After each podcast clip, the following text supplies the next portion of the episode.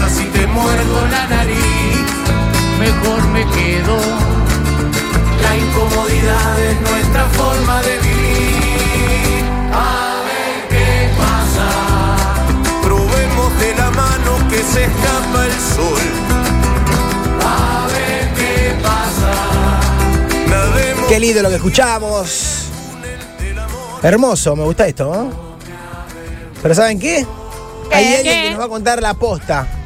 Tenemos al No, mono de Campanga del otro lado. jodiendo. Hola, mono. ¿cómo estás? ¿Nos escuchás bien ahí? ¿Cómo está? Más vale. Sí, más vale. ¿Cómo no se va a escuchar? Hola, monito. Hola, mono, ¿cómo va? Qué lindo hablar con vos. Ya tuvimos la oportunidad en algún momento, no sé si te acordás. Creo que fue eh, a principio de, de este año o, En octubre del año pasado. o el año Octubre del pasado. año pasado. Ahí está. En- Exactamente, octubre del año pasado. Bien. No ha pasado un año.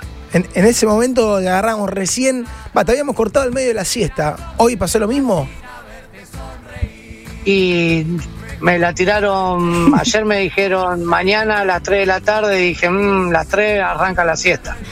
Así la recuerdo- la 2. frase, la frase. Recuerdo, eso iba a decir eh. la frase. Dijiste, estoy practicando la muerte. En ese momento No. hubo un segundo de tensión en el estudio. Nos miramos y entendimos que era la siesta. Hermoso. Exactamente. Sí, lo tengo por contrato también cuando salimos a tocar.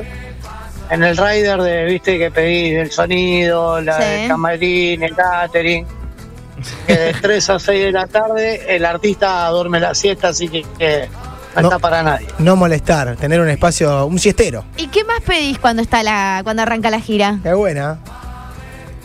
Eh, soy de pedir poco, no, la verdad que bastante austero el camarín de Capanga, según quien pague. Bien, bien, es por bien. ahí. Bueno, pero la siesta no te la roba nadie.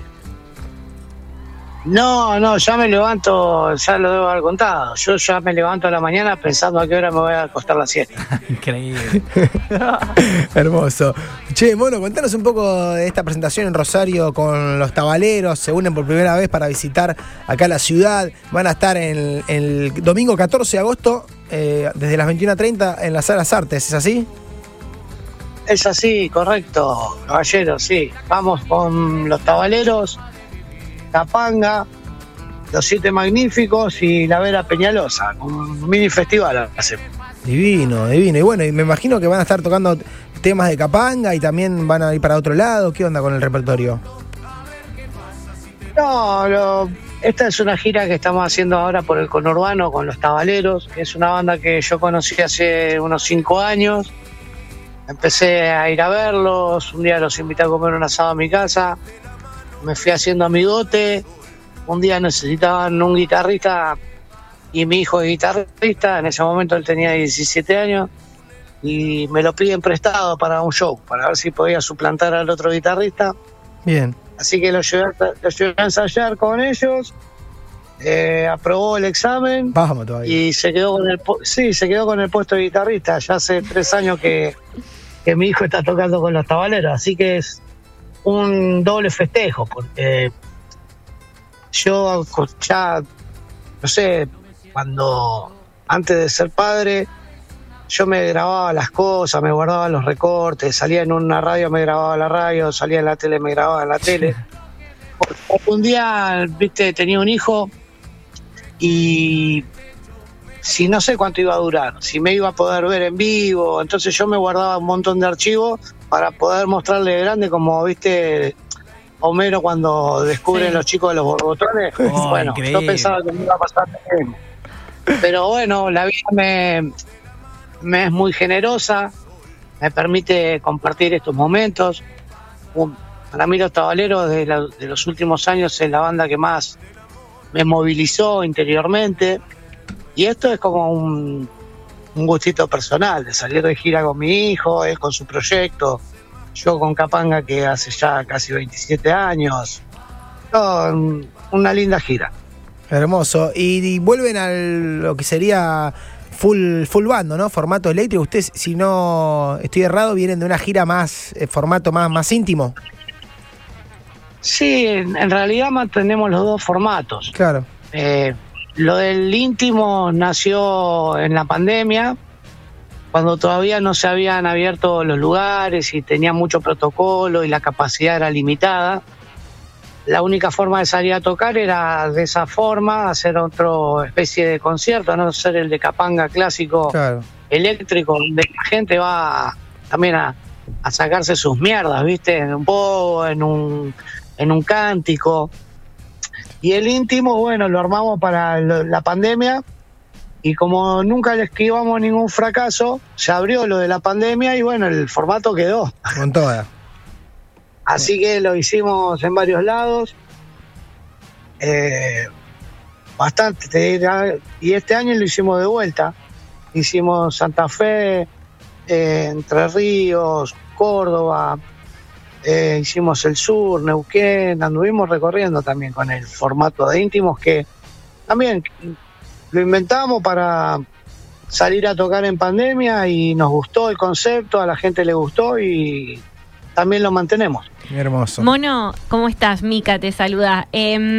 Para mí está. te noto muy emocionado cuando hablas de tu hijo. Recuerdo que en el varadero te cruzamos, en el varadero rock también, y alguien que estaba ahí en el, detrás del escenario, em, creo que fue alguien de los chicos de la vela, no, no, me- no recuerdo bien ahora eh, quién había sido, te dijo algo de tu, de tu hijo y también te emocionaste un montón.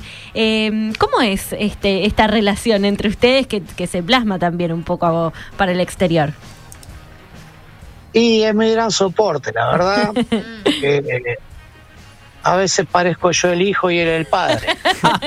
Se invierten los roles. Te caga pedos. Sí, es el que me pone los pies sobre la tierra. Mi primer consulta ante cualquier cosa que, que- que tenga que hacer. Qué lindo. Y, y comparto la música, que yo la verdad no, no, no quería o no pensaba un hijo ingeniero. Para mí mi hijo tenía que ser músico, pero no por un que yo se lo impuse, sino también porque creció arriba de un micro de gira. Yo desde los dos meses que, lo subo al micro de gira. Entonces tiene casi hecha la misma carrera que yo en Capanga eh, y aportando también, porque desde los 13 él participa de algunos conciertos de Capanga donde toca la guitarra. Y ahora bueno, esto es con su otro proyecto, en su mundo, con otras personas, que también nos hace bien a los dos, porque si no siempre, bueno, yo feliz de la vida de que me acompaña a todos lados, pero ahora que él tiene su proyecto, mucho más feliz porque ahí como que yo me desligo un poco del rol de padre. Mono, te, te escucho y mm, me pongo a pensar, eh, giras por Europa durante tres meses, tocaste con los mejores artistas, ahora con tu hijo, que recién te lo decía Micaela, es algo que, que realmente te conmueve. ¿Qué crees que te queda o que, que sentís vos que te queda por hacer como artista? Que decís, esto todavía lo tengo pendiente, Julie. Y la verdad que cumplí muchos sueños. Este es uno de los más que no pensaba que iba a ocurrir nunca, pero seguir compartiéndolo y, y si en algún momento mucho más adelante, porque yo voy a morir en Capangas, me van a sacar con los pies para adelante. Bien, estamos hablando con el mono de Capanga, que ahí recién preguntaban. y compartir un proyecto con él, con así, bien íntimo, familiar, eso sería. Y si no, después jubilarme. ¿Te ves que, llevando adelante una vida de jubilado? ¿Das tranquila? Ya casi la, y ya casi la estoy llevando. ¿Y la Hablamos de siesta? la siesta, de- me levanto temprano. Mono, recién Juli te, te nombraba todas las cosas que había que habías hecho y una de tus de tus proezas, podemos decir, si se quiere, sos uno de los pocos rockeros que se sentó en la mesa Sí. con Mirta Legrand. Sí, hace muchos años. ¿Te acordás de esa experiencia, algo? Estábamos de gira por la costa y tocábamos en Mar del Plata y nos la compañía discográfica nos preguntó si porque viste iban todos los artistas que van a tocar Mar del Plata iban a comer a lo de Mirta Legrand Sí. y la de la compañía discográfica medio en chiste y medio en serio che está la posibilidad y nos miramos y dijimos ¿por qué no? y me senté me senté me senté a la mesa un 29 de enero, me acuerdo, porque eh, Mirta nos regaló un billete de dos pesos hecho como un origami, Claro, abajo de, lo- Eh, de los ñoquis. a para abajo de los ñoques, el cual lo llevo como cábala en la billetera. No, qué billete. loco. No. Sí, y después, bueno, después fui a la, a la mesa de Juana, que fui el año pasado en pandemia, Claro. que- pero bueno, con Juana tengo ahí una pequeña amistad, la conozco, no es Mirta. ¿Te acordás con, con alguien que compartiste la mesa con Mirta, alguien medio, medio bizarrón, así que te tocó en la, en la misma mesa? No, era una mesa de mujeres, el único hombre era yo y estaba Pies Lapcap, Mira, Mira, eh, estaba esta chica que canta Cecilia Milone sí.